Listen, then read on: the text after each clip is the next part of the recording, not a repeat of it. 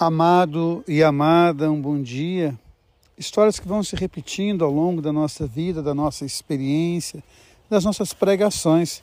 São João da Cruz, ele falava do amor, que no final da vida, no entardecer da vida, seríamos julgados pelo amor.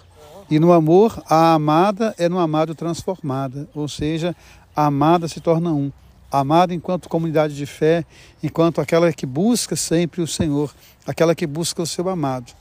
Há uma história bonita da mística muçulmana que conta de alguém que buscava o amor e bateu a porta do amor e perguntou ao amor lá dentro quem é e a pessoa respondeu sou eu.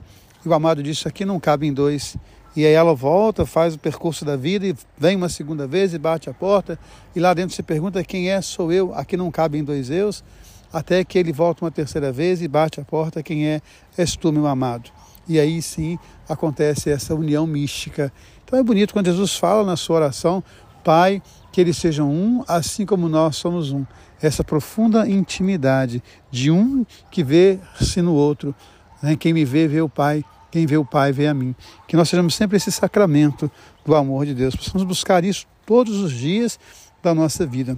Hoje trago muito presente no meu coração, oração pelo casal amigo, muito querido, Paulo e Fernanda, que estão lá em Montes Claros, né, com amor e com carinho, vencendo essa experiência do dar-se com amor cada dia, nessa busca da união com Deus. E hoje quero também olhar a palavra de Deus quando Paulo fala da sua experiência. Estou sendo julgado pela minha esperança.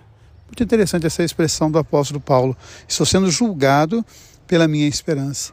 Mas que nós não percamos nunca a esperança. A esperança é uma forma de trazer o céu presente no ordinário da nossa vida. E guarde sempre que Deus ama você, Deus ama em você. Amém.